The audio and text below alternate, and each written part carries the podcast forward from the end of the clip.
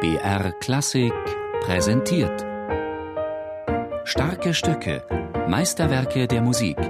Immer samstags um 17 Uhr auf BR Klassik.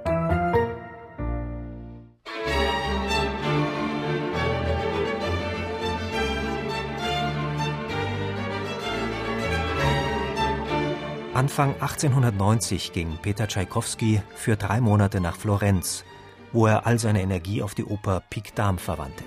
Die Arbeit ging flink von der Hand. Die Oper war in nur 44 Tagen fertig. Nun bin ich schrecklich, unbeschreiblich müde, schreibt Tschaikowski an seine Cousine aus Florenz. Und was brauche ich nun, um wieder mein altes Ich zu werden? Mich amüsieren? Eine Sauftour unternehmen? Weit gefehlt. Ich werde sofort mit einem großen neuen Werk beginnen, aber mit etwas ganz anderem einem Streichsextett.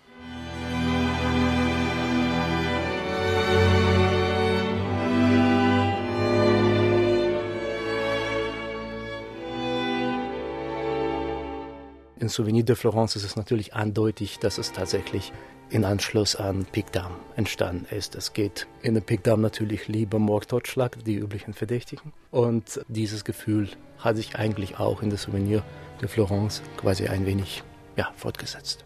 Es ist der Anfang, der natürlich sehr heraussticht. Das ist fast schon eine dramatische Kulmination, mit der das Stück erst losgeht.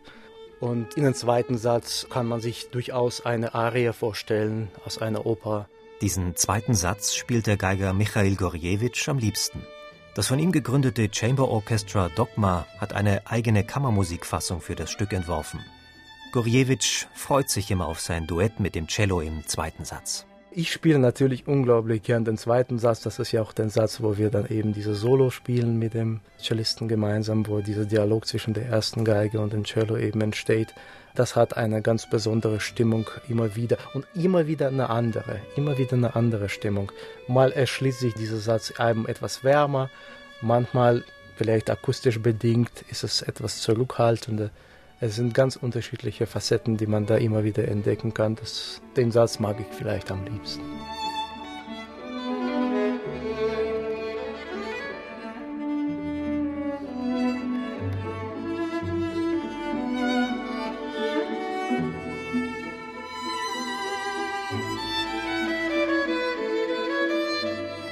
Diese elegische Melodie hatte Tschaikowski noch in Florenz während seiner Arbeit an Pic Dame skizziert. Daher hat das Stück wahrscheinlich auch seinen Namen, Souvenir de Florence. Zurück in St. Petersburg setzte sich Tschaikowski sofort ans Werk. Zumal der Komponist dem St. Petersburger Kammermusikverein seit langem ein Huldigungswerk schuldig war. Die Vereinsmusiker hatten Tschaikowski nämlich zu ihrem Ehrenmitglied gewählt. Nun wagte sich der Komponist auf ein für ihn völlig neues Terrain, ein Sextett. Ich schreibe mit unwahrscheinlicher Anstrengung, klagt Tschaikowski dem Bruder Modest. Mir fehlt es nicht an Ideen, aber die neue Form fällt mir schwer. Man braucht sechs selbstständige und doch gleichartige Stimmen. Ich will nicht irgendwelche Musik schreiben und sie dann für sechs Instrumente arrangieren, sondern wirklich ein Sextett. Und im Brief an seinen Freund Zilotti schrieb Tschaikowski: Ich habe andauernd das Gefühl, als ob ich eigentlich für ein Orchester schreibe und das Stück für nur sechs Streichinstrumente ändere. Dieses Problem hat Tschaikowski wohl nie richtig gelöst.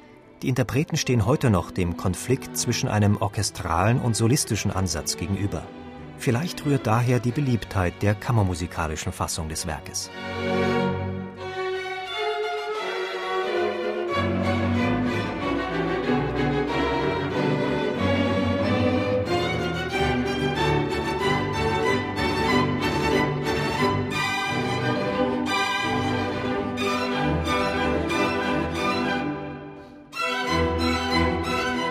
Im Gegensatz zu den nur sechs Wochen für die Oper Pic Dame brauchte Tschaikowski für das Sextett ganze zwei Jahre. Immer wieder hat er das Stück umgeschrieben, doch am Ende war sogar er zufrieden. Welch ein Sextett. Und was für eine Schlussfuge. Es ist eine Freude.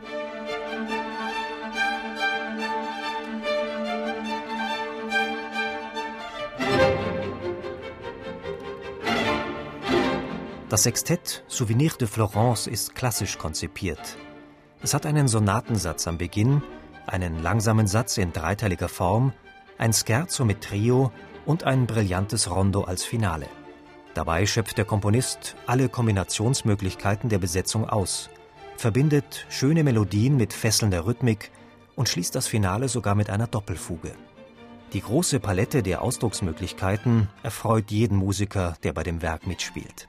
Allerdings verleitet dies schnell zu einer überladenen Interpretation, meint der Geiger Michail Gorjewitsch. Mit seinem Kammerorchester hat er nach einem anderen Zugang gesucht. Wir gehen weg von übersättigten Farben. Wir gehen weg von Zuckersüß. Wir gehen weg von dem, was man so mittlerweile als Begriff der russischen Seele versteht. Nun ist es tatsächlich so, dass wenn man das Kern des Werkes freigelegt hat, man eine Struktur entdeckt, die tatsächlich absolut klassisch geprägt ist und nichts mit verschwommenen und undeutlichen, unklaren Strukturen hat.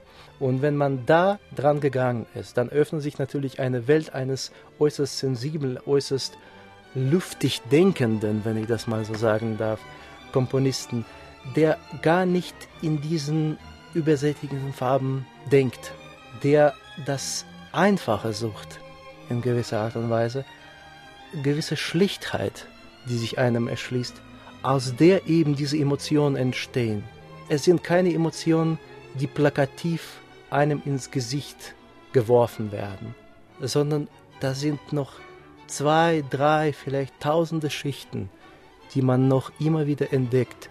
Und das ist eigentlich die tiefste Überzeugung, die unser Orchester auch teilt. Es gibt in diesem so bekannten Werk noch so viel zu entdecken.